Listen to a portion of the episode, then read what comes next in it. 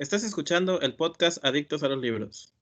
Cada semana estaremos hablando de libros, películas, series y entretenimiento. Transmitiendo desde Tijuana, donde inicia la patria. Con escala en Mérida, donde se termina.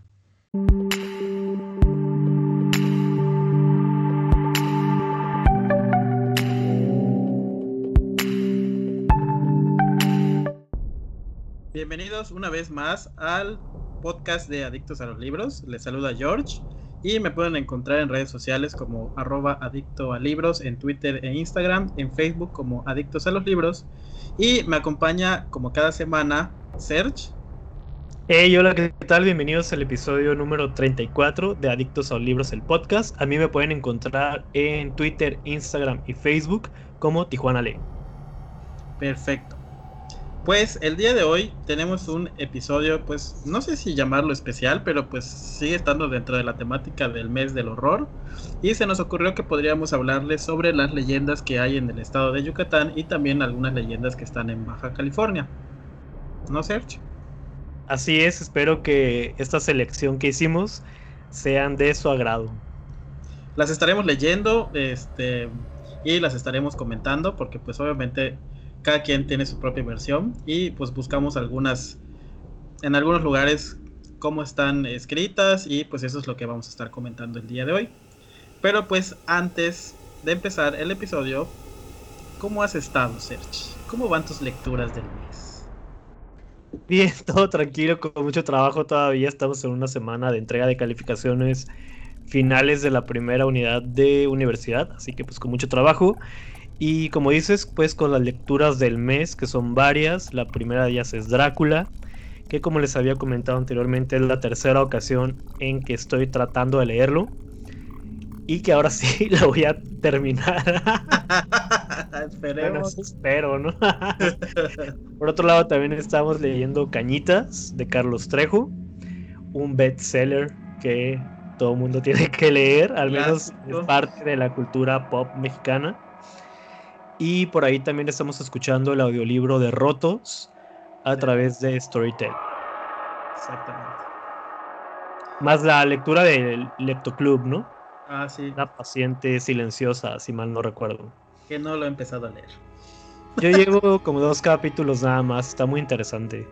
Yo creo que termino este, en cañitas y ya empiezo a leer ese digital. Cuidado con los portales que se van abriendo a leer cañitas. La verdad es que más que portales estoy haciendo mucho coraje con ese libro, pero bueno. Ya estaremos hablando de él el próximo 16 de octubre en una transmisión en vivo a través del canal de YouTube. Exactamente. ¿Y cómo vas con la lectura de Drácula? La verdad es que la estoy, yo la estoy disfrutando. Es la segunda vez que lo leo, entonces lo leí hace muchísimo tiempo. Y pues esta es la relectura y la verdad es que ya voy como en la página 150. Y me está gustando. No sé. Siempre me ah, gustó la pues primera vez y ahorita pues igual está bastante bien. No entiendo por qué no lo has terminado, pero no, o sea, ya nos contarás. sí, más adelante, pero sí. Y pues bueno, la buena noticia que yo les tengo es que sobreviví al huracán, que no llegó. Puras fallas. Ya todos están molestos porque les prometieron categoría 4 y solo hay lluvia. Ni eso alcanzó, no, Qué triste, qué lamentable. Ahorita nos estamos riendo porque pues sí, efectivamente no pasó nada, pero si hubiese entrado, pues a lo mejor sería otra historia. No sabemos. Bueno, al menos espero que con las leyendas que nos vas a contar de por allá nos dé algo de miedo. Pues esperemos que sí. Así que ¿Qué te parece si empezamos con la primera leyenda? Muy bien, pues platícanos de cuál se trata. Bueno, les voy a platicar sobre una leyenda de un pequeño pueblo fantasma que hay aquí en Yucatán, que se llama Miss Nevalan. La verdad es que creo que es una de esas historias que es muy conocida a lo largo de la República porque pues he visto en que estuve haciendo la pequeña investigación aquí con nuestros amigos de Google He visto que varios hay varios artículos, eh, TV Azteca, con sus programas esos paranormales, vinieron a hacer investigaciones y videos y etcétera. Entonces, pues es una leyenda muy conocida en el estado.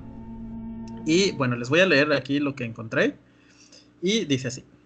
Una de estas historias cuya naturaleza está sustentada en el miedo y el terror sucedió en Misnebalam, localidad perteneciente a la subcomisaría de Santa María Yaxche, municipio de Mérida en el estado de Yucatán, ubicado a 17, eh, perdón, ubicado en el kilómetro 17 de la carretera Mérida Progreso, que en sus años prósperos fue habitada por 170 personas. es un pueblito. Misnebalán es hoy en día literalmente un pueblo fantasma, puesto que desde el año 2005 todos sus habitantes optaron por abandonar el lugar, dejándolo únicamente a la gracia de Dios y de la naturaleza, permitiendo que luzca triste y desolado. Algunas teorías dicen que fueron huyendo por el miedo a lo que les sucedía y otras por falta de agua. En realidad es un pueblo de tamaño pequeño que en sus años de esplendor fue una próspera comunidad enequenera comandada por un poderoso hacendado conocido como Don Fidencio Márquez. Una de las historias que colocan a Misnebalán como un lugar donde ocurren sucesos paranormales es precisamente protagonizada por Don Fidencio. Resulta que un 22 de octubre de 1921, este personaje, mientras iba camino a su finca acompañado de un trabajador y de su hijo, fue interceptado y asesinado por lo que parece un ajuste de cuentas. Sin embargo, la historia más reconocida y difundida por la gente y algunos medios de comunicación es lo ocurrido con un niño de nombre Julián, de quien considerables personas aseguran haber visto su fantasma rondar el pueblo. Según cuenta esta leyenda, Juliancito, como así le llaman, de nueve años de edad e hijo de trabajadores de la hacienda, fue violado por un peón mientras jugaba con su pelota de hilo y después se quitó la vida colgándose de un árbol. También, aparte de esta leyenda, se habla de un monje que por las noches aparece en lo que fue la iglesia del lugar, el cual viste una túnica negra y sube al techo de la iglesia y abre los brazos, así como voces y ruidos extraños, casas abandonadas pero que prenden la luz, y otras muchas historias que se encuentran en torno del pueblo fantasma. Y pues básicamente este pueblo fantasma, en lugar de aterrarnos, simplemente decidieron convertirlo en un lugar turístico por la Secretaría de Turismo y Promoción Económica de Mérida. Mm. Y la verdad es que cada fin de semana o cada mes se hacen excursiones a ese pueblo, regularmente por las noches. Yo no he ido, tengo muchas ganas de ir, a lo mejor este, voy a dar una vuelta, no lo sé. Pero es un pueblo que, que pues está, muy, está abandonado desde hace mucho tiempo y las fotos que aparecen eh, son de lugares ya, casas abandonadas, llenas de árboles, la hacienda ya prácticamente no existe. Y pues esta historia de Juliancito es la que más se conoce. Entonces muchas personas que visitan ese lugar, ya sea en la mañana o en la tarde, eh, cuentan que escuchan al niño correr o que está jugando o ven el columpio de la hacienda que se mueve como si estuviese él sentado allá jugando, estuviese pues vivo. Y pues esa es como que la más sonada. Todo el mundo habla sobre Juliancito. Y creo que la segunda es la del monje, que lo ven en las noches. En realidad aquí eso es como que la más reciente, la historia del monje. Y pues básicamente porque hace brujería o no sé qué hace, pero es uno de esos pueblitos que hay que ir a visitar cuando vengan a Yucatán. Ok, entonces tú no has ido a este lugar. No, no he ido. ¿Y conoces a personas que sí? Sí. ¿Y si han, ido. ¿Y si han escuchado o visto alguna de estas pues cosas que nos mencionas? La verdad es que no. Solamente como que dicen, llegan y empiezan a contar, o sea, cuentan ellos que sienten como una, una vibra este, diferente. O sea, como que se sienten observados. Pero en general como que no han visto nada que les llame la atención. A lo mejor porque no han ido de noche o a la hora en que sucedieron los hechos, ¿no? Justamente que hay una bruja, también es otra de las, de las historias de Miss Nevalan, que hay una bruja o una señora que a las 3 de la mañana se asoma por el pueblo. Eso también, como que las personas que han ido de noche lo han visto y es lo que han contado. Entonces es un lugar bastante enigmático y abandonado. Sí, pues tendrás que darte la vuelta para ver si es cierto ese tipo de situaciones. Yo te recomiendo que te quedes ahí a acampar todo el día. Caballa si te des la vuelta para ver si es cierto. Este, te estás escuchando muy entre. Sí, creo que es tu, tu conexión. Pues parece que ya este se resolvió el problema. Esperemos que sí. A lo mejor fue el monje o Juliancito. quiere que cuente sus historias. Puede ser. Bueno, pues te decía entonces que te des una vuelta por allá para que después nos comentes si es cierto que se escuchan ese tipo de cosas y que te recomiendo que vayas pues desde o que estés ahí toda la madrugada para ah, que realmente te pase algo. Voy a llevar mi campamento, ¿no? Y me quedo allá. es buena idea. Pero no sé, a lo mejor puede ser que vaya y lo y grabe un poquito para el reading blog. No prometo nada porque pues este a lo mejor es el, el domingo, le voy a decir a mi compañero que demos una vuelta por allá, porque pues por allá estamos trabajando. Entonces nos, ah, queda, nos queda como a cinco minutos. Como de paso. Ajá, está de paso. Bien. Pues vamos a pasar, si quieres, a la siguiente leyenda. Ajá. Bien, la leyenda se llama La Señora del 5 y sucedió en Mexicali, que es la capital del estado de Baja California. ¿Estás listo para escuchar? Sí. ok. Se dice que hace muchos años vivió en el centro de la ciudad una señora que maltrataba mucho a sus hijos.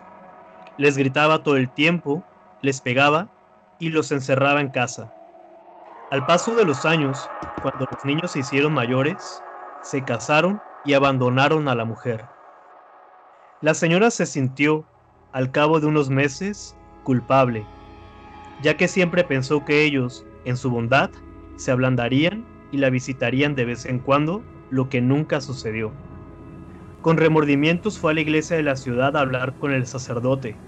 Bajo confesión le contó las cosas crueles que durante años les hizo a sus hijos. El padre, al escuchar las crueldades, le dijo que sus pecados eran muchos y que solo podía encontrar el perdón en Roma donde se encuentra la capital del catolicismo. Al saber que había una solución, la mujer se puso contenta.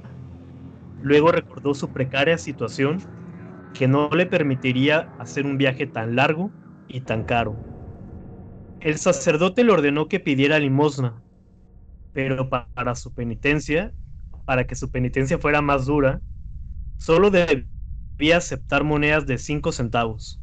Si le daba monedas de otra cantidad debía regresarlas. Solo así se costearía un viaje y el transcurso iría pagando sus pecados. La mujer salió de la iglesia y en ese mismo día empezó a pedir caridad.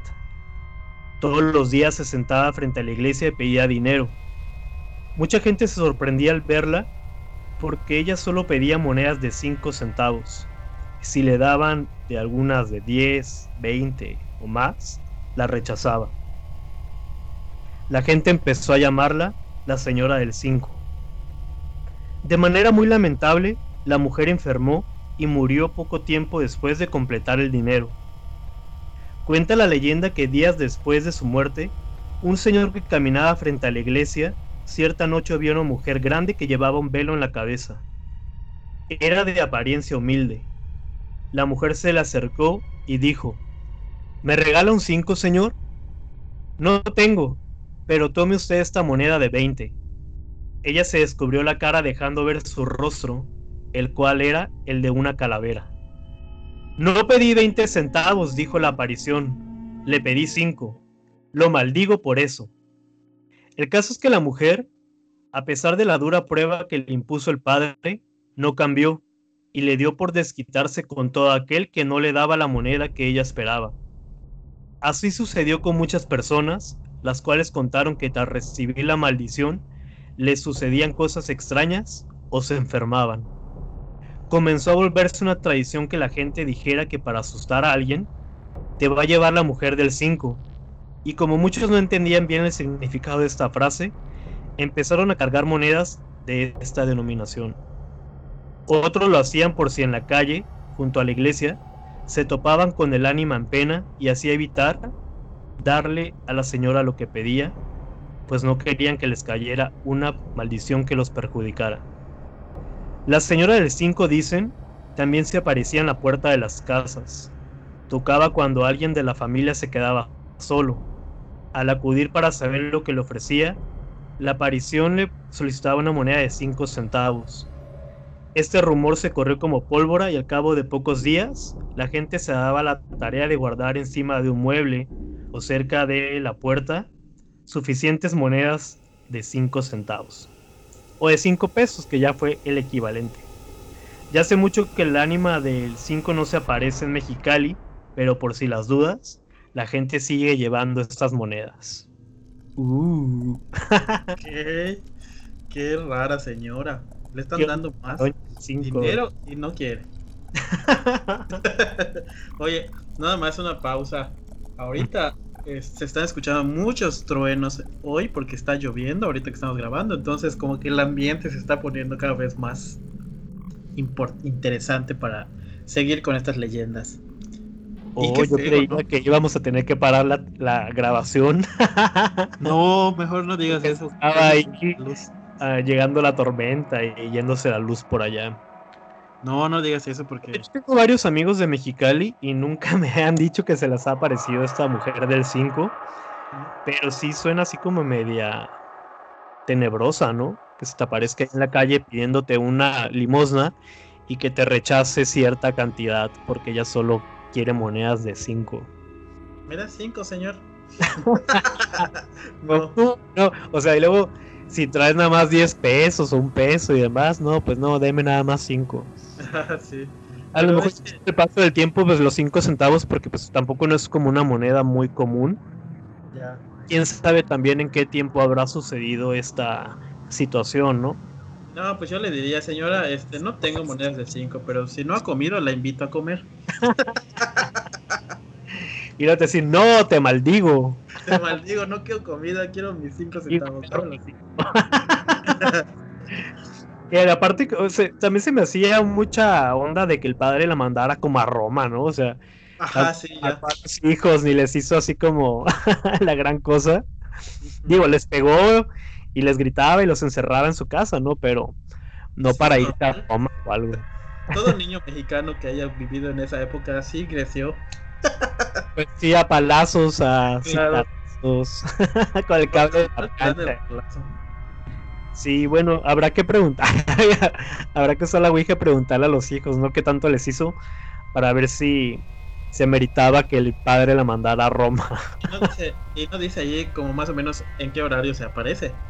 No, como que no hay hora. Nada más. Supongo que a lo mejor acabando las misas, ¿no?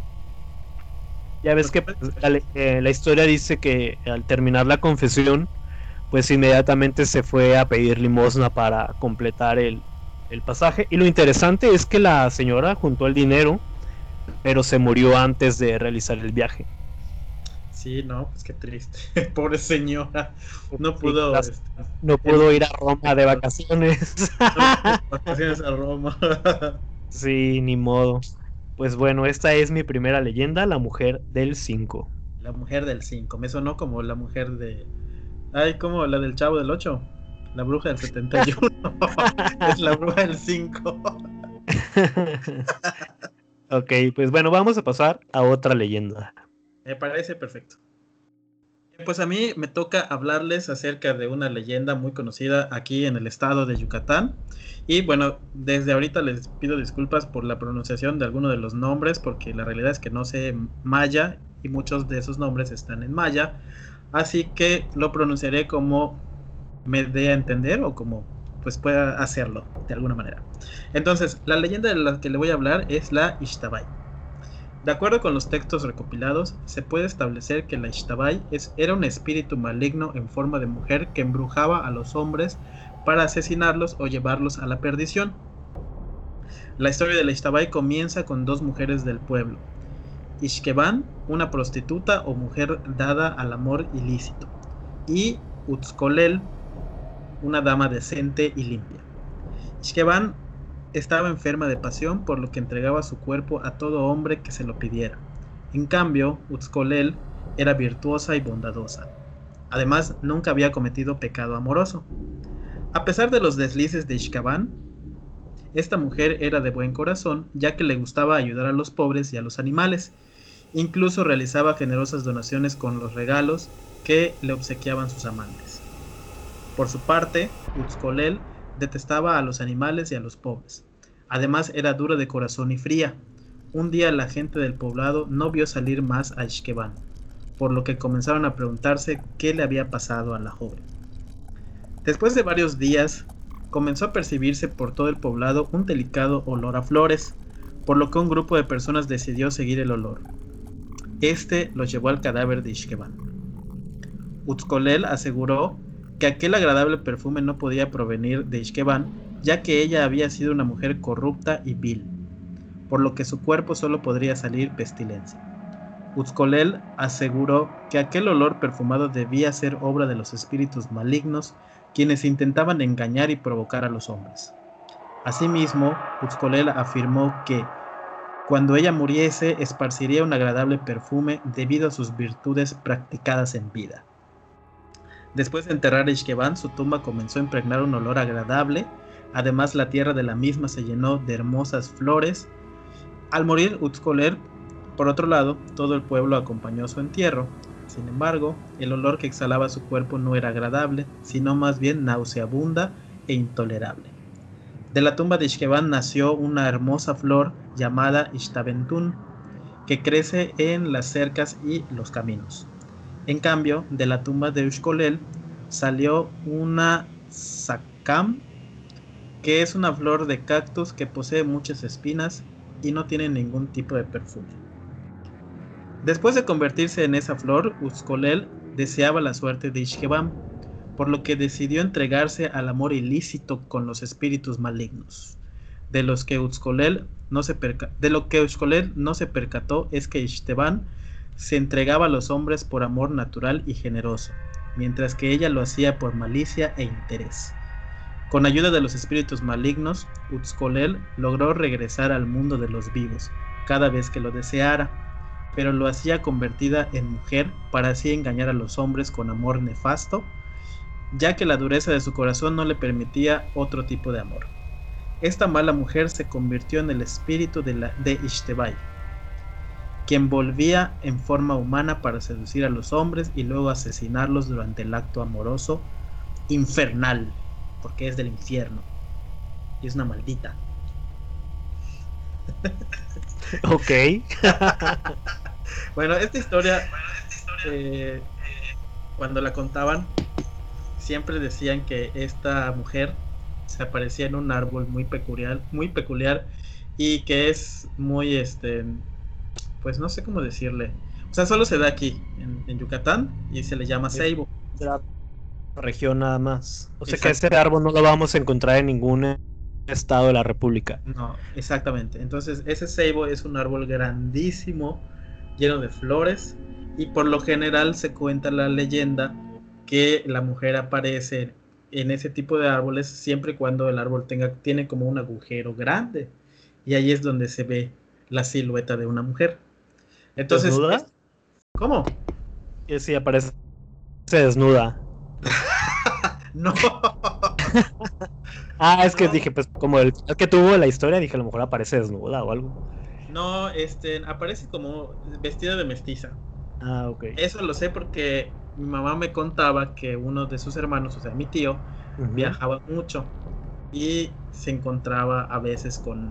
O sea, él decía que se encontraba con, con esa mujer para seducirlo y empezar a llamarlo, pero siempre pasaba por un árbol de ceibo y ese árbol de ceibo tenía un agujero grande y pues que ahí se aparecía. Entonces la mayoría de, las personas que viajan mucho en el estado cuentan que ven a esa mujer, o sea, sí la han visto, o es lo que cuentan. Y este, lo ven los borrachitos, lo ven las personas pues locas. Pero cuando la ven no les hace nada.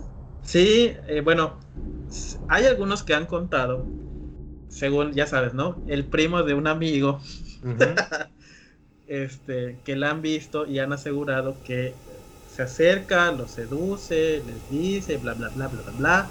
Empiezan a, pues ya sabes, a besarse y acariciarse, intentar hacer el delicioso y así. Y la mujer los mata.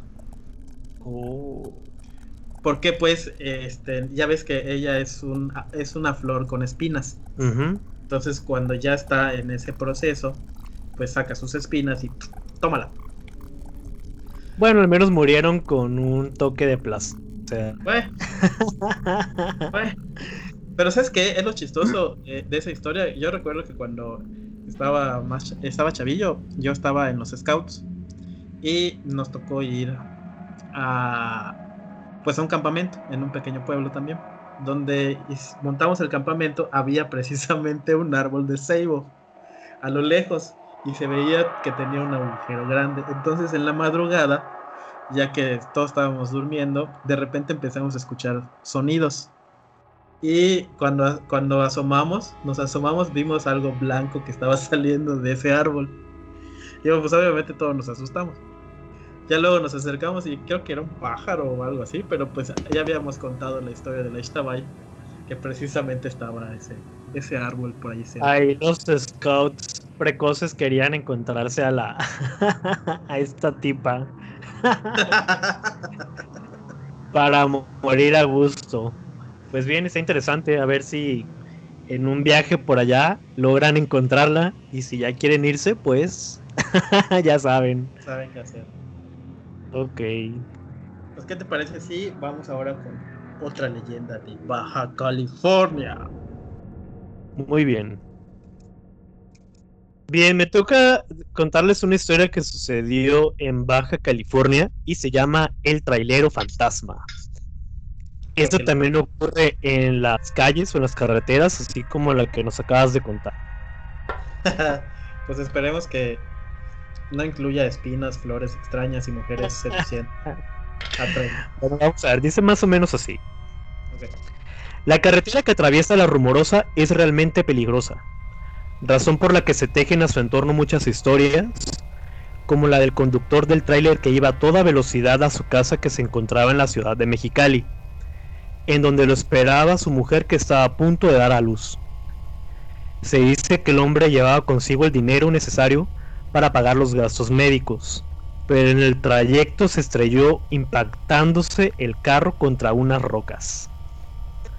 De manera milagrosa, el chofer se bajó del auto aturdido. Al mirarse el cuerpo se alegró de darse cuenta de que no le había pasado nada.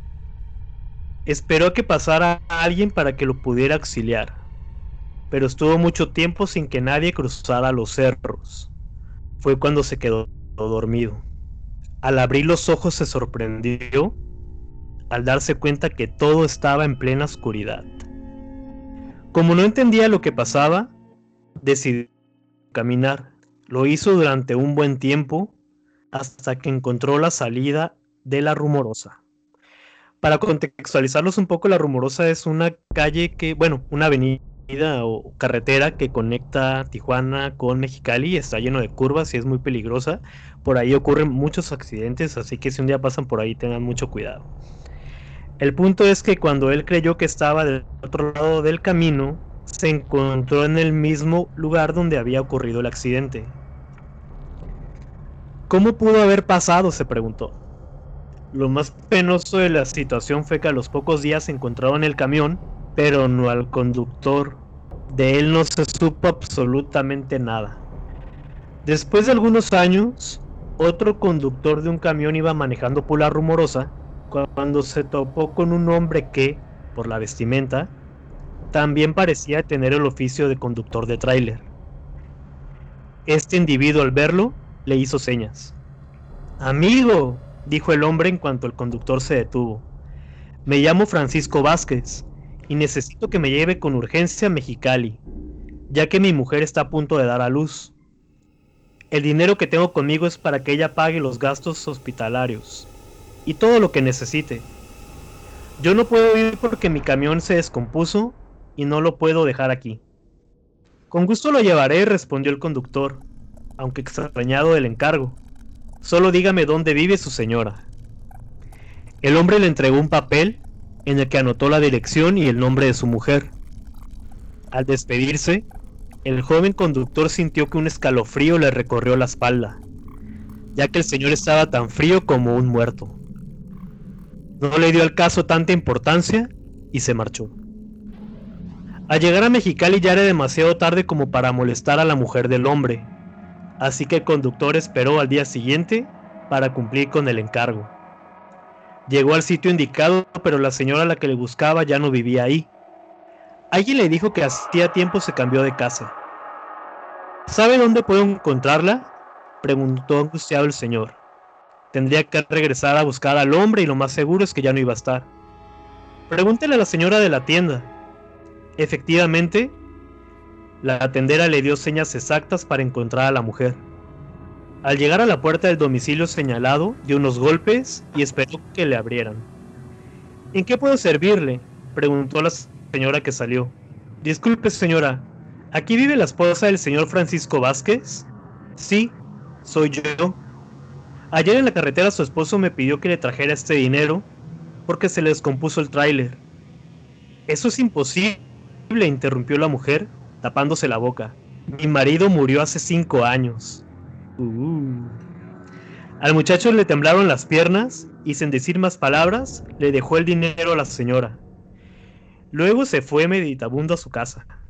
Cuando llegó, cuenta la leyenda que apenas había cerrado la puerta cuando descubrió frente a él la figura del trailero de la carretera. El joven brincó asustado, mientras la aparición le dijo, Gracias, amigo. La figura del caballero poco a poco desapareció en el aire, mientras el joven podía escuchar las constantes latidos de su corazón.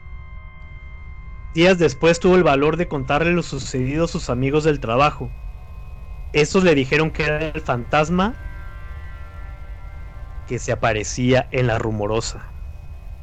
Que ya le había hecho algunos encargos a otros, pero se quedaban con el dinero. Y a los pocos días ellos se enfermaban y morían. Dicen que a partir de que el joven y honrado conductor cumplió con el encargo, el fantasma del trailero no se volvió a aparecer en la rumorosa. Sin embargo, hechos extraños siguen presentándose en este terrible lugar. ¿Cómo ves? Ok. O sea que hay gente buena y noble que entregó el dinero. Pero qué dinero si estaba muerto. Pues sí, pero para su esposa, cinco años después. Ajá, así como que el señor. Después encontró a un trailero honrado, noble, que se encargó de Ah. llevarle dinero a esta señora, a la señora de Vázquez. Es decir, que los otros traileros se quedaban con el dinero. Sí, y a ellos pues les pasaban cosas, pues enfermaban, algunos se morían, hasta que pues se encontró con esta alma caritativa que se encargó ahora sí de, de hacer cumplir su encargo y llevar el dinero y se dejó de aparecer el trailero. Interesante. Pues Ya qué ves. triste que ya nunca más supieron de él. ya nunca más volvió a aparecerse este señor. Pero bueno, esa es la leyenda. Pero Pues, creo que esa, esa leyenda. es les, les como- habrá durante estos cinco años, pues que se les presentara, ¿no? Pero ese tipo de leyendas es como que muy común, ¿no? De las carreteras, Sí. de que se sube alguien. Y Sí, este, pues se le aparecía un señor y les encargaba que llevaran el dinero a su esposa y se los daba. Y si se quedaban con él, pues les sucedía una maldición. Aquí lo raro es que, pues, qué tantos traileros habrán pasado por ese lugar, ¿no? Y cómo, cómo les ¿y daba cuánto tanto dinero dinero. tenía ese señor? Sí. Era un fantasma muy millonario. ¿Cuánto dinero tenía el fantasma que podía repartirlo sin problemas? Sí, quién sabe si, si se desaparecía el dinero con el tiempo, ¿no? Cuando les caía la enfermedad Ajá. o la muerte. Pero pues lo bueno es que al final alguien cumplió su encargo. Y esta es la leyenda de el trailero fantasma. El trailero millonario fantasma. Y bueno, ahora vamos a seguir con una de Mérida. Bueno, pues me toca ahora contarles una leyenda muy popular también aquí en Yucatán. Y es la leyenda del Huaychivo. De hecho, tiene varios nombres. Ya a veces le dicen Guaychivo, a veces le dicen Guaypec, que Pec es perro. Este, y así. Pero bueno. Ok. Voy a empezar. La leyenda del Guaychivo es una de las más populares de Yucatán y narra la historia de un hechicero que tenía la habilidad de transformarse en una aterradora bestia mitad chivo, mitad hombre. Esto sucedió después de que el hechicero le vendió su alma al Kisin, una expresión maya que hace referencia al diablo o al demonio. Esta historia del Huaychivo es muy parecida a otra historia desarrollada en Centroamérica conocida como los nahuales, según la cual también ocurre la transformación de ciertas personas en distintos animales después de realizar un ritual de ofrecimiento. En los poblados más alejados se creía que si una persona se cruzaba con esta entidad debía desviar la mirada. De esta manera la persona receptora solo sentiría frío y mal olor. Sin embargo, si cruzaba miradas con la bestia, el sujeto sentiría malestares y fiebres. La historia relata que el huaychivo se alimentaba de gallinas y ganado pertenecientes a los pobladores. También se creía que habitaba en los lugares más oscuros como ciertos montes y bosques. En la actualidad todavía se cuentan anécdotas sobre esta aterradora entidad. Entonces, el huaychivo pues en realidad es un brujo y nosotros acá nos contaban mucho la historia. Nuestros abuelitos se lo contaban a nuestros papás y ellos nos contaban que a veces los pobladores para deshacerse de ciertas cosas le pagaban al brujo para que se convirtiera en el huaychivo. En este caso, pues, ya ves que es la mitad de una de un chivo y una persona. Entonces, eh, se aparecía en esos poblados y asustaba a la gente. Y pues es como que una historia bastante interesante. No sé cómo tú la veas. O pues a ver si no se te aparece un día de estos. Pues fíjate que se cree que todavía aparece. Sí. O sea, no es, es una leyenda, pero que, que, sigue estando vigente en la actualidad. Y de hecho, en los poblados en los que voy, la gente todavía platica sobre, sobre ese Bueno, tipo. es que recuerda que esto es lo interesante de las leyendas, ¿no? Que la gente las sigue transmitiendo de generación en generación. ah, también para asustar a los niños o a ciertas Ajá. personas para que no salgan a determinada hora, pero que mantengan, que se mantengan vivas, ¿no? Sí. Mi mamá me contaba que conocía un brujo que hacía eso. Entonces era como que mm, interesante. A lo mejor ella le hizo un trabajo. Por eso saliste así. Qué menso. ok, pues aguas. Sí, Creo que en tu ventana se aparece. ¿Cómo dices que se llama la bestia o el mono? Se llama Huaychivo. Guaychivo. Oh, está interesante el nombre. Aguas con el Guaychivo. Y a veces se convertía en perro, a veces se convertía en cerdo, dependiendo, tenía sus niveles. Y por lo general estaba... Dependiendo de- la situación o. Ajá, dependiendo de la situación, porque por ejemplo ya que... Miedos podría ser también, ¿no? ¿Cómo? De tus miedos podría ser también. No, solamente... No, Ah. porque recuerda lo que dice la leyenda, que se alimentaba de ganado. Entonces, si tenía ganas de comer un cerdo, se convertía en un cerdo. Si tenía Para ganas de que no le. un perro, se convertía en perro. Pues qué malos gustos. sí, o sea, para a lo mejor para pasar desapercibido entre los mismos animales. Pero ya ves que los animales huelen a las criaturas y el terror o, o al demonio. Quién sabe cómo se comportaban una vez que estuviera al lado él. ¿Cómo dices que se llama? ¿Buen chivo o algo así? Ah, Exactamente, lo dijiste perfecto. Ah, ok. Está bien. No, pero sabes que Bueno. también nos contaban mucho que este a veces cuando empezabas a sentir el, el olor a podrido Ujú. era él. Entonces te Oh, decían, oh, oh. no abras la puerta porque es un mal aire. Ajá. Te decían que eh, él así se presentaba, entonces cuando pasaba por las casas lo que tenías que hacer era cerrar tu puerta porque si la dejabas abierta entonces le dabas paso a que esa cosa entre a tu casa. Como que lo invitaban a entrar, ¿no? Exacto, y te podías enfermar o te podías morir o etcétera. Entonces, siempre ese ha sido como que el, que el este pues las historias, sobre todo en estas en estas fechas, ¿no? El, el 31, el 30, todos esos días que hay fresco, siempre dicen que Apesta. siempre dicen que, que es el aire malo, que es el guachivo o el demonio o el quisín. Y entonces lo mejor es que tengas cerrada tu puerta. Por cualquier cosa, por si las moscas. Bueno, pues más vale prevenir que lamentar. Es correcto. Bien. Pues vamos Pero a pues pasar ahora- a otra leyenda. Sí, eso te iba a decir, que pases a otra porque sus leyendas son un poco raras con... Y más extensas. ok. Bien, ahora voy a continuar con una de las leyendas más famosas de Tijuana.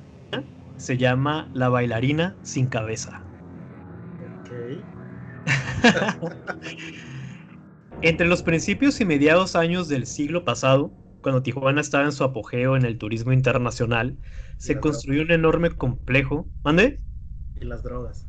Ah, pues sí, y todo. Bueno, no tanto, quién sabe, no me tocó. El punto es que se construyó un enorme complejo donde había un hipódromo, un hotel, bungalows, un campo de golf, una casa club y la atracción principal que era el Casino Caliente. En ese tiempo en Estados Unidos había una ley que prohibía el alcohol y los juegos de azar, razón por la cual los americanos cruzaban la frontera para divertirse sin control, como en la actualidad, ¿no? Como siempre. Sí, el punto es que los extranjeros que venían a la ciudad, entre ellos había una bailarina española que sería la protagonista de una de las historias más aterradoras de Tijuana. Se le conocía como la faraona y era una hermosa mujer que trabajaba en el casino. Además de tener el don de bailar, también tenía el don de dar buena suerte a los jugadores. Por lo que las personas con mucho poder y dinero la utilizaban como un amuleto. En agradecimiento por la fortuna que ella los hacía ganar, ellos la recompensaban con lujosos regalos como diamantes y mucho efectivo. Hay muchas versiones del terrible destino que sufrió la bailarina, sin embargo todos tienen el mismo desenlace. Ella muere, pero no sin antes esconder un tesoro. La más conocida de las historias dice que ella se había enamorado de un hombre inglés, quien estaba incrementando su riqueza con la mujer y ella recibía grandes retribuciones. Sin embargo, él solo la utilizaba por interés. En una ocasión ya cuando habían llenado su baúl de, de riquezas, ella se da cuenta de que él no la amaba, por lo que en medio de la noche saca el cofre a escondidas y lo esconde cerca del minarete, un monumento de complejo turístico que hay aquí en Tijuana. Ya les he compartido algunas fotos en, en otra de mis cuentas, pero bueno. Cuando ella regresa, el hombre estaba enfurecido buscando el tesoro y la violenta para que le diga dónde lo escondió, pero no logró sacarle la verdad, por lo que decidió matarla.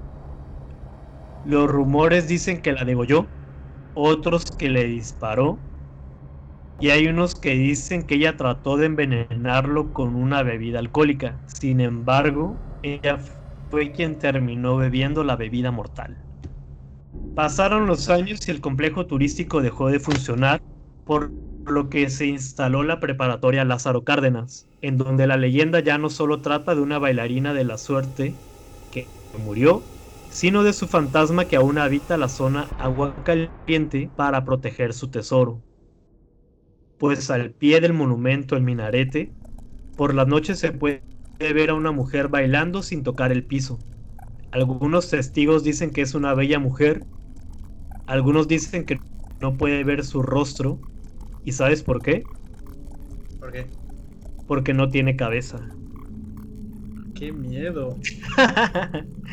Esta leyenda la verdad es que mucha gente sí la cuenta y es que en este lugar ahora está una preparatoria. Y donde está el ¿Dónde das minarete, justo, no, no, yo no trabajo ahí. Y justo abajo donde está el minarete están los túneles, es donde conectan a un casino. Y en aquellos tiempos de Al Capone y todos estos mafiosos, dandies y demás que venían a la ciudad, pues se escapaban por ahí. Y entonces se dice que el tesoro sigue ahí escondido y que en ocasiones en las madrugadas o en ciertas horas ven a la bailarina que está ahí danzando, pero pues nunca le pueden apreciar la cabeza porque supuestamente este señor ricachón la degolló. Pues yo creo que Eh, vas a tener que Yo nunca la he visto porque nunca he ido a esta preparatoria, a la, al anochecer. Sí he ido en otros momentos, pero no sé exactamente tampoco en qué lugar ocurrió, ni si realmente se aparece bailando, ¿no? Pero hay alumnos que supuestamente sí la han visto, también los guardias, y pues no han encontrado el dinero, aunque se dice que también en, eh, en la zona, a la redonda, pues hay mucho, mucho dinero por ahí. Quién sabe si, si o de quién fue, ¿no? Y si está este baúl lleno de riquezas que escondió esta mujer. Pues yo digo la, que tienes que ir. O la faraona. Tienes que ir. Y explorar. y sacas con tu pala y empiezas a escarbar por todos lados. No, hombre, capaz de que me caiga una maldición o algo. Aparte, fue ahí bailando sin cabeza y todo. No, no, no. Yo, uh, en alguna ocasión, porque en mis clases que, nos toca ver este tema de las leyendas, ya han ido algunos alumnos tarde a entrevistar a otros alumnos de esta institución o guardias y demás y han querido entrar pero pues no los dejan. Precisamente pues para evitar ciertas situaciones ¿no? que pudieron haber ocurrido o que imagínate que, que sí se aparezca y se impactan y les da un infarto y todo por andar buscando la leyenda. Entonces pues al menos los relatos dicen que es cierto que sí se aparece esta mujer qué miedo y qué interesante sí sobre todo la leyenda de la bailarina sin cabeza de Tijuana esa fue en Tijuana, ¿no? Sí, es en Tijuana. Las otras anteriores habían sido en Mexicali y en La Rumorosa, que es la carretera que conecta con la capital. Ok. Pues y bueno, me gustó. ¿Mande? Me gustó mucho el de la faraona. Así es conocida como la faraona o la leyenda de la bailarina sin cabeza. Cuidado. Mucho cuidado. Bueno, ahorita la leyenda que les voy a contar también es otra de las populares que hay aquí en Yucatán y se trata sobre los aluches. Entonces, dice así. En la península de Yucatán son frecuentes diversas, diversas leyendas relacionadas con seres extraños que se aparecen por las noches en las milpas y montes. Se trata de pequeños individuos llamados aluches, que toman actitudes según el trato que reciban pues si una persona se interna en su territorio y toma y pronuncia groserías u ofensas hacia ellos o el sitio, estos le enviarán a través del viento alguna enfermedad, alguna enfermedad conocida en los pueblos mayas como mal aire, fiebres y delirios, por lo general, que pues está relacionado también con la leyenda de Huaychivo. Pero si les tratas de manera amable e incluso les ofreces comida, ellos en recompensa cuidarán de la milpa y hasta dotarán de buena cosecha. Su apariencia es como de niños. Visten alpargatas. Alpargatas es un zapato pues abierto como no sé, un tipo chancla y sombrero e incluso tienen un perrito. Viven en el interior de cuevas cercanas a las milpas o el monte. Ellos no son malos, simplemente que al ser como niños también son traviesos y les gusta jugar y correr por todo el lugar. Se dice que estos seres son descendientes del enano de Uxmal, pues al igual que él fueron creados de barro por parte de viejos sacerdotes mayas quienes recogían barro de las cuevas vírgenes en las que nunca haya, haya pisado alguna mujer. Este se ponía a reposar durante nueve noches y posteriormente se mezclaba con una pócima hecha de miel y flores silvestres para luego colocarlos durante otras nueve noches en un altar con sacá, cuidando que el sol no llegue hasta ellos. No tengo idea qué es sacá. Transcurrido el tiempo específico, se llevaban a esparcir por el monte entre, entre cantos y rezos para cumplir con su misión y cuidar la cosecha. Así que ya saben, aquí está la receta para que hagan su propio alush. Hoy en día se dice que estos pequeños seres salen de sus cuevas al caer el sol y regresan a sus guaridas antes de que el sol salga de nuevo. Sus perros también están hechos de los mismos materiales que ellos. Otra de las historias que rodean a estos duendecillos refiere a los campesinos que conviven con ellos. Si uno desea que sus cultivos sean custodiados por una luz, deben colocar una casa para él. Pero después de siete años la puerta debe ser sellada o de lo contrario, este comenzará a actuar en contra de quien le ha adoptado y de todo quien se encuentre a su paso. Son muchas las historias de personas que dicen haber tenido encuentros con los aluches. Algunas de las, de las experiencias son buenas, otras no tanto. Todo depende del trato que se les dé. Si en alguna ocasión alguien recibe un mal aire de algún aluche, debe recurrir a un H-Men, no sé qué es eso, experto, un brujo, lo que sea, pues de lo contrario, si el alma de quien intenta curar es débil, corre el riesgo de ser afectado por el mismo mal. Entonces, esos son los pequeños aluches que si lo quieres comparar, puede ser con los duendecitos irlandeses. Yo pensé que era como los de eh, el tinieblas, ya ves que ahora es el libre. uno escuche. Entonces como tipo duendes. Sí, son duendecillos que hacen de barro. Que hacen travesuras y cosas macabronas. Sí, y pues ahí tienen la receta para que creen su propia. Siempre he querido ver un duende. ¿Cómo? Que siempre he querido ver un duende. Me gustan mucho las historias que hablan acerca de estos seres. Y de estas criaturas. Pero me hacen la verdad muy fantasiosas. Sí, la verdad es que sí es mucha fantasía, pero aquí se cuenta que sí existen. De hecho, me contaba mi mamá que en casa de su abuela en las noches escuchaban que les tiraban piedritas. Entonces eran los aluches. pero con ese nombre se les conoce nada más en Mérida. En Yucatán sí, son aluches. O sea, no, les dicen duendes ni nada, porque o sea, yo nunca había escuchado eso de los aluches. Y no, sé Si, si, el nombre de este también, pues de esta criatura que acompaña al Tinieblas, sea un referente a la leyenda que nos acabas de contar. Pues no creo, pero me imagino que supongo que de ahí agarró el nombre, pero en general la vestimenta, el traje y todo eso no es lo que es una luz. Ah, ok. Es un Y se dice que si tienes uno en tu patio, como dice el, texto, te lo cuidan, pero tienes que dar comer te lo protegen. Si no les das de comer, entonces te empiezan a hacer cosas. Como travesuras o maldiciones. Son, en general son travesuras porque se supone que son niños. Lo curioso de la historia es que son hechos de barro. Entonces me recuerda mucho a una historia que se llama El Golem, que es como, no sé qué libro era, pero es una historia que igual es el Golem y está hecho de barro, pero estos lugareños lo llamaban para deshacerse de otros, de sus enemigos. En cambio, el aluchito no, es para cuidar tu cultivo y los bosques. Pues que tu papá de tener muchos ahí en su terrenote lleno de. Puede ser, ¿eh? Porque pues aquí es un pueblito todavía. Creo que yo vi que. Ah, ¿sabes qué? A lo mejor uno de los aluches se llevó a la tortuga desaparecida. Puede ser, ¿eh? Y puede ser que yo tenga una luchita porque mis cosas el día de hoy se han estado moviendo. Mm. Eso dice. Son las fuerzas malignas de los portales que estás abriendo a leer cañitas. No, quiero pensar que es una lucha. ok.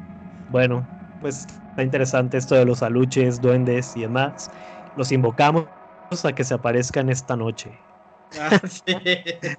Claro, como bueno, tú no pues, luches. Aquí no hay. Pasemos a otra leyenda de Tijuana. La leyenda que les voy a contar a continuación sucedió en Tijuana y se llama La mujer que bailó con el diablo. Según la historia, una noche una mujer hermosa entró al bar Aloha. La cantina no estaba muy concurrida y después de unos minutos la joven le dijo a sus amigos que estaba tan aburrida que bailaría con el mismísimo diablo. Fue ahí cuando un atractivo hombre se acercó a ella le tendió la mano para bailar y la joven aceptó. Luego de unos segundos la pareja se desplazó a lo largo de la pista. Sin embargo, la mujer rápidamente descubrió el error que había cometido. Cuenta la leyenda que durante el baile la joven empezó a sentir que algo andaba mal, pues mucho calor emanaba del cuerpo del hombre. Cuando ella instintivamente volteó al piso, se dio cuenta no solo que ambos estaban flotando, sino que los pies del atractivo desconocido eran en realidad pezuñas. Muchos afirman que los testigos de la horripilante escena quedaron sorprendidos y cuando iban a intervenir, la mujer y el extraño ser desaparecieron en una nube de humo. Fue en ese momento que el lugar se empezó a envolver en llamas. Se quemó completamente. A través de los años este relato ha trascendido entre la comunidad tijuanense, en gran parte porque este bar en el 2011 sufrió nuevamente un incendio que hizo que el establecimiento cerrara sus puertas definitivamente. Este suceso, en combinación con otros más, ha servido para cimentar la leyenda de este lugar maldito. Algunas versiones de la historia aseguran que todo ocurrió en 1990 y que en lugar de un incendio total del lugar, paramédicos de la Cruz Roja acudieron al bar para tratar a una mujer que había sido víctima de severas quemaduras causadas por su baile con el diablo. Otros dicen que la joven víctima era proveniente de una familia muy católica y creyente, quienes le habían prohibido salir esa noche, ya que se trataba de un Viernes Santo. La historia de esta versión ha servido como fábula religiosa para motivar a los jóvenes a obedecer las órdenes de sus padres. En este caso la moraleja es que no bailes con desconocidos, pues podrías terminar en las garras del mismísimo diablo. ¿Cómo ves? Esta mujer supuestamente bailó con el diablo y este bar pues se encuentra ahora sí que los restos de, de lo que es el bar Aloa en las calles de la Avenida Revolución, que es una de las más importantes de Tijuana. Aquí lo curioso es que esta historia ha sucedido en diversos estados de la República Mexicana. Entonces cada quien tiene su propio baile con el demonio. Pues es que el diablo es entonces está en todos lados. Con sus pezuñas. Me acordé del que tengo de Elisa que, tiene las pezuñitas. Ay, verdad. Pues qué feo, ¿no? Ya ves que pues la idea es que esta muchacha tenía prohibido salir en un Viernes Santo y ella misma pues invocó que estaba tan aburrida que bailaría con el mismísimo diablo y pues se le hizo y la mató. que era el guaychivo. Por sus pezuñas. Pues quién sabe, de que desapareció y murió, ya nunca se supo de ella. Y pues como dicen, pues ah, sirve como una fábula de que eh, obedezcas a tus padres y no andes ahí andes ahí de pronta, no por la ciudad ni nada. a lo mejor sus papás eran yucatecos y se mudaron a Tijuana e hicieron un pacto con un guay No, no creo. Aquí no son bien recibidos, nada, es cierto. no, pues quién sabe, este, como te digo, esta leyenda pues es muy sonada. La gente que pasa por este bar pues siempre anda ahí como husmeando o es motivo de que digan, ay, pues aquí bailó el diablo con una mujer y la mató y desaparecieron, etcétera. De hecho, ya está una película que se llama así, ¿no? Sí, no, no, no recuerdo. La mujer que bailó con el diablo. Pues habrá que buscarla. Habrá que buscarla y echarse un buen danzón. bueno, pues esta es otra leyenda más de Tijuana. Tijuana la sangrienta. Vamos a continuar con otra de Mérida, Bomba. Pues bueno, ya me toca entonces la última leyenda del estado de Yucatán. Y voy a hablarles sobre la leyenda de la hacienda embrujada de Cholul, que es una hacienda que está a escasos 3 kilómetros, no sé, soy vecino de esa hacienda embrujada. Y pues bueno, dice así. La leyenda que más se cuenta en el estado de Yucatán es la de la hacienda embrujada de Cholul. Sin embargo, ni las autoridades ni los pobladores les gusta hablar sobre el tema, por lo escalofriante que es. Inclusive cuentan que a partir de las 5 de la tarde la entrada del lugar luce oscura y sombría, por lo que la gente evita pasar por allí. Existen dos versiones que los pobladores de Yucatán cuentan de la hacienda, pues aseguran que en ambas los finales fueron trágicos. La primera versión está situada en el año de 1910, donde un personaje se hizo famoso por lo mal que trataba a sus trabajadores, al grado de aventarles el poco dinero que con mucho esfuerzo se ganaba. Un día los empleados, hartos de los malos tratos, esperaron a que su padrón llegara de viaje para enfrentarlo y darle su merecido. Recién, bajó de su auto, los trabajadores se abalanzaron sobre él y lo golpearon. Cuando creían que el hombre había muerto, trataron de despojarlo de todo lo que llevaba puesto, pero para su, su, sorpresa descubrieron que el hombre tenía una cola muy parecida a la del diablo, que los hizo correr despavoridos. La segunda versión de esta leyenda cuenta que una pareja de trabajadores dedicados a la producción de Enequén estaban muy enamorados y próximos a casarse, pero una noche antes del enlace nupcial otro trabajador violó a la futura esposa. Juan, como se llamaba quien se casaría, se enteró del acontecimiento y fue tanto el enojo que sintió que agarró un machete y corrió a cortarle la cabeza al agresor. Poco tiempo después, la culpa no lo dejó vivir y decidió colgarse para quitarse la vida. Los padres de Juan eran dos hechiceros muy reconocidos, y cuando se enteraron de la muerte de su hijo echaron una fuerte maldición a la hacienda y a la gente que allí vivía. De ahí que a partir de ese momento se desataría la famosa maldición que hace que hasta el día de hoy se escuchen lamentos y gritos. Tanta fue la fama de los sucesos paranormales que sucedían en la hacienda que muchos grupos de brujos, grupos satánicos y curiosos quisieron entrar para investigar y se dice que hay tanta actividad que la gente sospecha que un portal al infierno quedó abierto. Pues inclusive en una de las entradas se puede ver una estrella de cinco picos, picos y un letrero que dice Bienvenido Satán. No sé, me quedé erizado. Uy, qué loco, ¿no? Leí la, la, leyenda. Y sí, fíjate que pues está aquí cerca.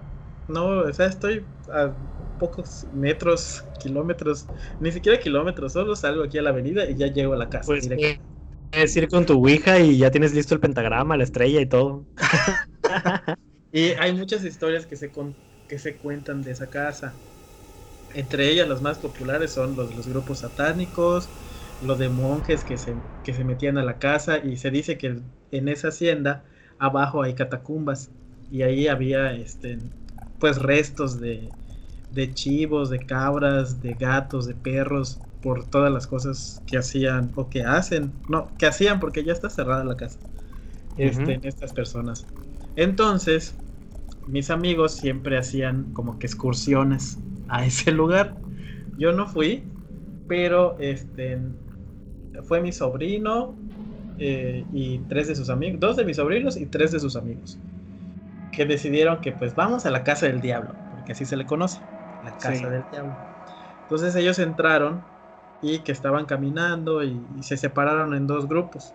O sea, había un grupito de dos adelante y había otro grupito de tres atrás y había un, uno en medio. Entonces que estaban caminando en la casa y estaban, pues ya sabes, ¿no? Ay, que mira esto, que mira lo otro y que todo está oscuro y que qué miedo.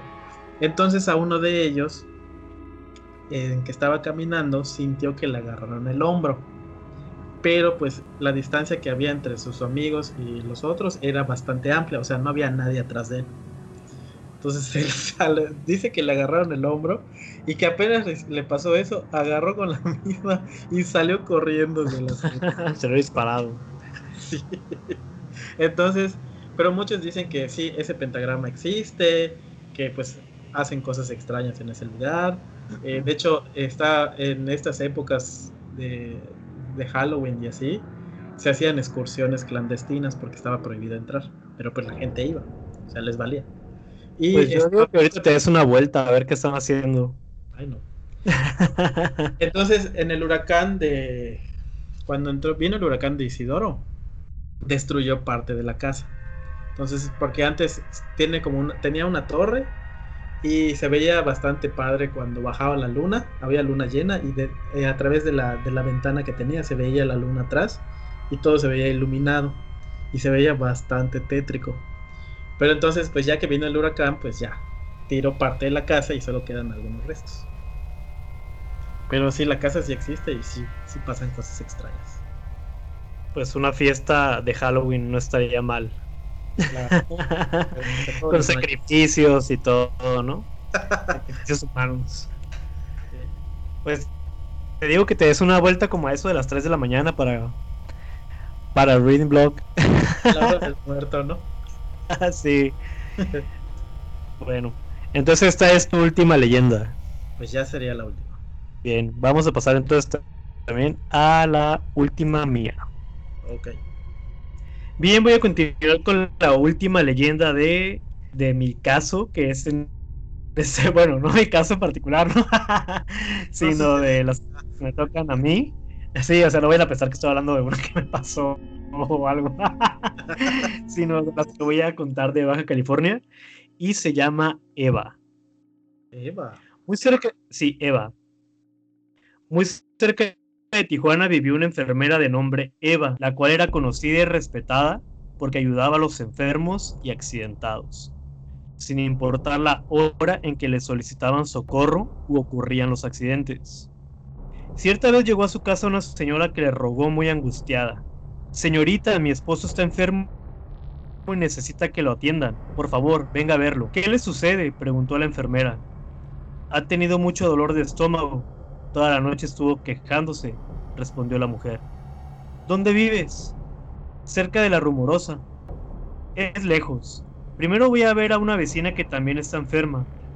En cuanto me desocupe, iré a ver a tu esposo. Solo dime bien cómo llego. La señora le dio santo y seña de cómo llegar al lugar y se fue. En tanto que la enfermera tomó su maletín y se dirigió a la casa de su vecina, terminada su visita, salió rumbo a la rumorosa caminando bajo el intenso calor del mediodía. Como iba tan a prisa, no se dio cuenta en qué momento equivocó el camino. Estoy segura que era por acá, pensó. Habían pasado varias horas desde que saliera de su casa y para ese entonces el sol estaba declinando. Tenía hambre y sed porque el agua que llevaba se había terminado. Aún así trató de no desesperarse. Levantó la vista y no miró otra cosa más que piedras formando los enormes cerros de la rumorosa. Una sensación de temor la invadió, porque sabía que había muchas historias de terror en ese lugar. Se dice de aparecidos, brujas y sabe cuántas cosas más. Decidió volver a caminar y guardando su miedo, se internó entre aquellos cerros. Con la noche, las enormes piedras que se encontraban por todos lados se transformaban en horrendas personas y animales que parecían gritaban su nombre. Eva, Eva.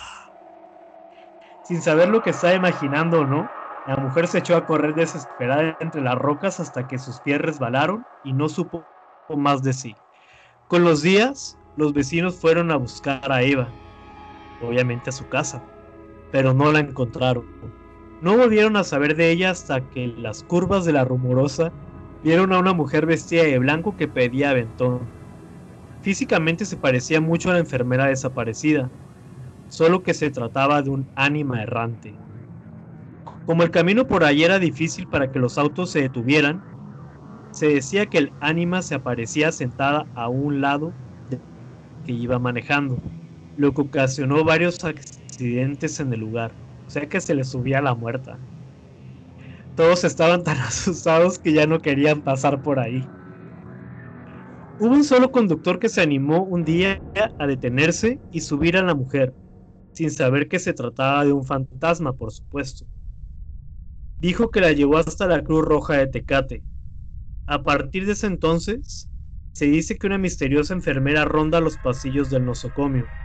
Se trata de una mujer muy cuidadosa en las curaciones que desaparece siempre que llega otra enfermera que está de turno. Los conductores que a última fecha se han topado con la mujer la describen como alguien que solo está ahí esperando quien la lleve. Al parecer ya no se sube a los autos ni intenta asustar, especulándose que lo único que quiere es que ayuden a salir de ese lugar. Algunas personas, tristes y preocupadas por el descanso de la enfermera en pena, han acudido con el padre a solicitarle que bendiga el sitio donde murió, pero como nadie sabe dónde fue, no se ha podido hacer nada por el descanso eterno de quien fuera una muy buena enfermera en vida. Que en paz descanse la enfermera Eva. Eva.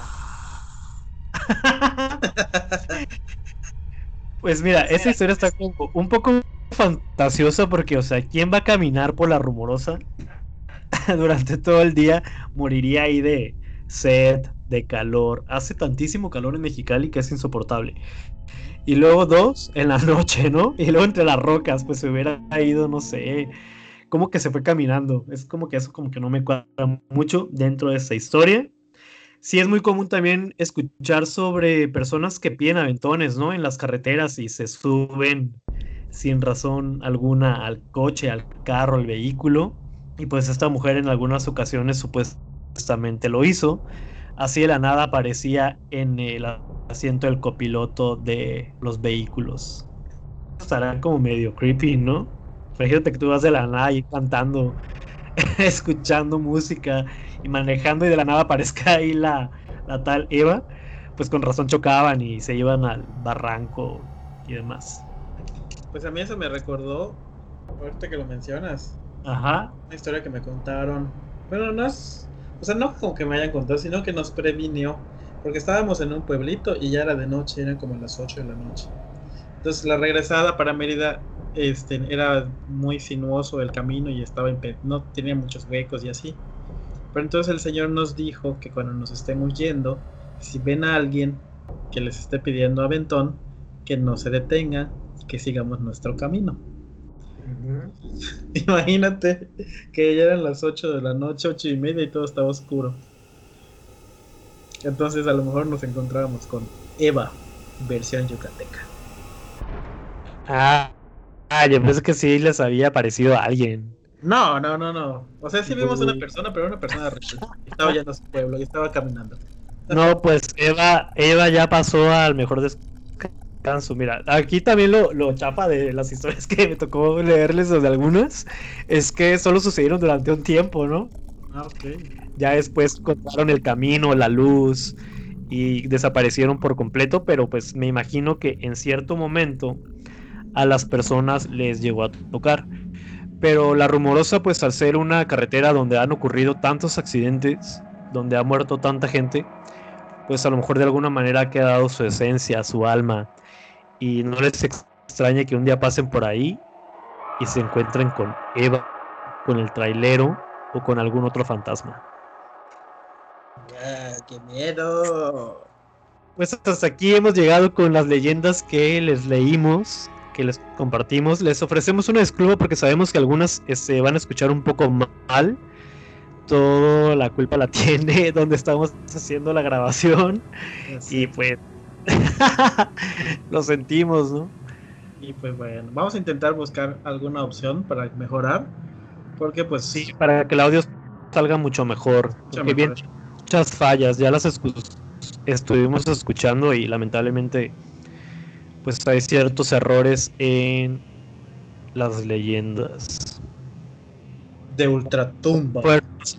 es los que están haciendo las travesuras. Puede ser los alushitos. Pues hasta aquí llegamos con este episodio número 34 dedicado a las leyendas de Baja California y algunas de Mérida. Esperamos que haya sido de sagrado. Si quieres hacer un comentario final, George, algo de las redes o de las lecturas, no sé. Pues esperamos que les haya gustado todas estas historias que tenemos para ustedes, porque pues básicamente es un contraste. Eh, creo que son distintas, porque pues aquí son como que historias más tradicionales y pues allí son, pues no sé. Las de acá son un poquito más macabras, ¿no? Ajá, y más... más así de cosas que ocurrieron en la ciudad, de fantasmas, y en sí engloba la leyenda que ya ves que mucha gente lo que quiere es asustarse con ese tipo de historias y de alguna forma se logra a través de las cinco historias que les estuve contando. Y pues bueno, las de aquí de Yucatán sí hay algunas que son pues igual como contemporáneas, pero la gran mayoría o la tradición oral que hay en el estado es pasar las leyendas de la cultura maya de voz en voz y que pues en general siguen estando vigentes se siguen contando, en los pueblos pueden ir y les van a volver a contar esas historias y les van a decir que el Huaypec, que el Huaychivo, que el Alush. O sea, si van al interior del estado de Yucatán se las van a contar porque esas son las leyendas que hay acá. Y que pues de alguna manera sí llegan a estar un poquito también pues spooky porque pues ¿quién quiere vivir con un pequeño duende en su casa? pues mucha gente seguramente. O un brujo que se convierte en un chivo. Entonces, Bueno, pues le recordamos que tenemos las lecturas activas durante este mes, Drácula, Cañitas, y estamos escuchando el audiolibro Rotos. no se olviden seguirnos en nuestras redes sociales de el podcast. Nos pueden encontrar en Twitter, Instagram, en YouTube como podcast adictos a los libros, igual en Facebook. Así es. En- suscríbanse al canal y gracias por seguirnos en el podcast. Nos vemos, espero que hayan disfrutado las leyendas. Recuerden que leer es un placer. Bye. Adiós, Eva.